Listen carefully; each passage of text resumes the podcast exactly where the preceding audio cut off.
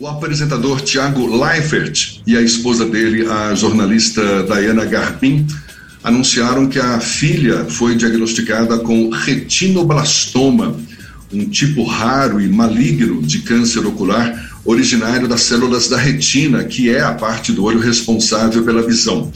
A retinoblastoma é uma doença que só ocorre em crianças, geralmente até os 5 anos de idade. E a cura depende do estágio do tumor, por isso a importância do diagnóstico precoce e também de os pequenos passarem pelo oftalmologista pelo menos uma vez por ano. No Brasil, 400 crianças são diagnosticadas por ano com retinoblastoma. É sobre esse assunto que a gente fala mais, conversando agora com o vice-presidente da Sociedade Brasiliense de Oftalmologia, professor de oftalmologia da Universidade Católica de Brasília, ele que é especialista em retina e vítreo, o oftalmologista Anderson Teixeira Pinto, nosso convidado aqui no Issa Bahia. Um prazer tê-lo aqui conosco. Muito obrigado por, por aceitar o nosso convite. Um bom dia, doutor Anderson. Bom dia, bom dia para você. Explica para gente o que é exatamente retinoblastoma, esse tipo de câncer nos olhos que ocorre em crianças geralmente até os 5 anos, e quais as causas desse tumor, professor? Retinoblastoma é um câncer que acomete as células da retina, Tá? É uma doença genética que pode acometer os dois olhos, quando é hereditário, ou um olho, um olho, quando não é hereditário. Hereditário quando ocorre nos dois olhos e possivelmente não hereditário quando num olho só. Quais os principais sintomas para que os pais possam ficar alertos também é, possam identificar nesses primeiros anos de vida das crianças, professor? o mais importante de tudo é as crianças irem ao seu oftalmologista para fazer o exame de fundo de olho. Tá? E tudo começa na maternidade. Aqui em Brasília existe uma lei distrital que obriga todas as crianças a fazerem o teste do olho vermelho, que é o testinho que você faz na maternidade, onde você vê o reflexo vermelho. Tá? A partir daí, essas crianças elas devem ir ao oftalmologista pelo menos uma vez ao ano. Inicialmente, essa doença ela não gera sinal nenhum, nem sintoma.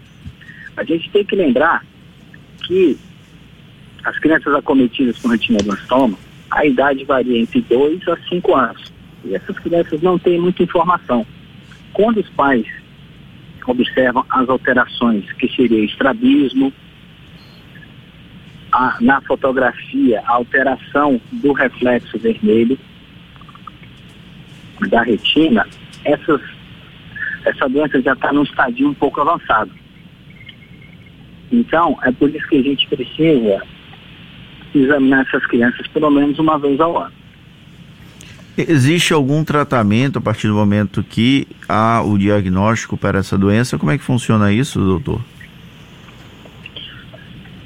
Existem diversos tipos de tratamento. Tudo vai depender do estadio da doença. Estadios iniciais, você pode até fazer um laser, ao qual você consegue matar as células tumorais. Obviamente, estadios mais avançados, você vai precisar de um tratamento mais agressivo, muitas vezes associado à quimioterapia, à radioterapia, em alguns casos mais graves, a gente precisa realmente fazer a nucleação, a retirada do olho dessas crianças. Nesse caso, que é um tratamento muito mais severo, é, quando o tratamento é um pouco mais simples, o senhor citou laser, citou até a quimioterapia, há consequências de médio e longo prazo para quem passou por esse processo ou ela vai viver uma vida normal a partir da cura da, do retinoblastoma?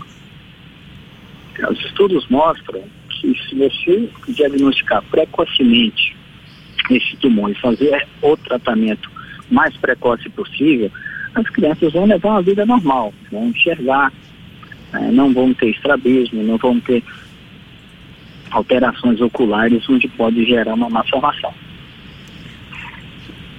Quando o senhor fala que nos casos mais severos pode até haver necessidade da retirada do, do globo ocular ou dos glóbulos oculares, é, é, é isso porque a doença ela pode pode se estender para outras outras é, é outros órgãos do, do, do, da criança, doutor? O que a gente tem que lembrar é que é uma neoplasia maligna, ou seja, pode gerar óbito. Algumas vezes, dependendo da extensão do tumor, existe a necessidade da enucleação, da retirada do globo ocular, a gente fazer com que as células malignas fiquem somente nos olhos e não se estenda para o sistema nervoso central. Nesse processo de diagnóstico, o senhor citou alguns dos primeiros sinais, mas ah, nós temos uma dificuldade no Brasil que é o acesso das famílias em uma condição de vulnerabilidade a especialistas. Existe algum tipo de recomendação do próprio Ministério da Saúde, do Sistema Único de Saúde, para que haja o acompanhamento de crianças que podem talvez ter predisposição? E aí eu vou emendar com outra pergunta. Os pais que eventualmente tiveram isso na infância, aumenta a chance do filho desenvolver? Eu vou começar com a sua segunda, respondendo a sua segunda pergunta. A resposta é sim. A gente sabe que pode ser hereditário, essa hereditariedade pode pular gerações, tá? Então é muito importante. Quando os pais, um dos pais tiverem retinoblastoma, acompanhar essa criança de perto. Tá? Agora, respondendo sua segunda pergunta. O Ministério da Saúde, ele tem diversas cartilhas onde tem acesso à população, entrando no site do Ministério da Saúde, baixando essas cartilhas, onde tem todas as orientações de como a gente deve é, acompanhar as crianças e desenvolvimento ocular. A gente está falando de retinoblastoma hoje, que é uma neoplasia que acomete de 2 a 5% de todas as neoplasias da infância. A gente comentou aqui de 400 crianças diagnosticadas por ano. É um número grande, claro, mas comparado com outras patologias oculares que acometem a infância, é um número pequeno. A ambliopia, por exemplo, a metropia, por exemplo, a catarata congênita, o glaucoma neovascular, a toxoplasmose congênita. São doenças também que podem gerar baixa divisão importante. Então, o Ministério da Saúde tem diversas cartilhas, onde a população pode ter acesso a essas cartilhas. O profissional, o agente da saúde, também está treinado para é, orientar essas famílias. Eu acho que a gente está muito bem servido. Mas o senhor reconhece que poderia haver uma maior divulgação sobre esse tipo específico de câncer. A gente agora está falando a respeito porque o assunto se tornou público nesse fim de semana com a divulgação da, do caso da, da, da, filha do Tiago Leifert, né, da esposa dele também, a jornalista Diana Garbin, ou seja, figuras públicas tornaram o assunto público, o que de certa forma facilita a conscientização das pessoas, a divulgação de um assunto como esse, não? Sim, isso tudo é muito importante. A gente tem que entender também que existe o dia do retinoblastoma. Tá? As sociedades, tanto de oncologia, a, o Conselho Brasileiro de Oftalmologia, a Sociedade Brasileira de Oftalmologia, juntamente com as outras sociedades, fazem as divulgações do retinoblastoma. Mas, obviamente, quando acomete figuras públicas, isso tem uma, um, um impacto maior. O senhor estava destacando a importância de as crianças frequentarem o oftalmologista regularmente. Quando nascem já existe aquele teste do olhinho, mas a partir de que idade é recomendável essa consulta regular com o oftalmologista, doutor? É, se as crianças não tiverem nenhuma alteração, se a gente não perceber, os pais, nenhuma alteração, é aconselhável fazer o exame oftalmológico com dois anos de idade e depois com cinco anos de idade. Certo.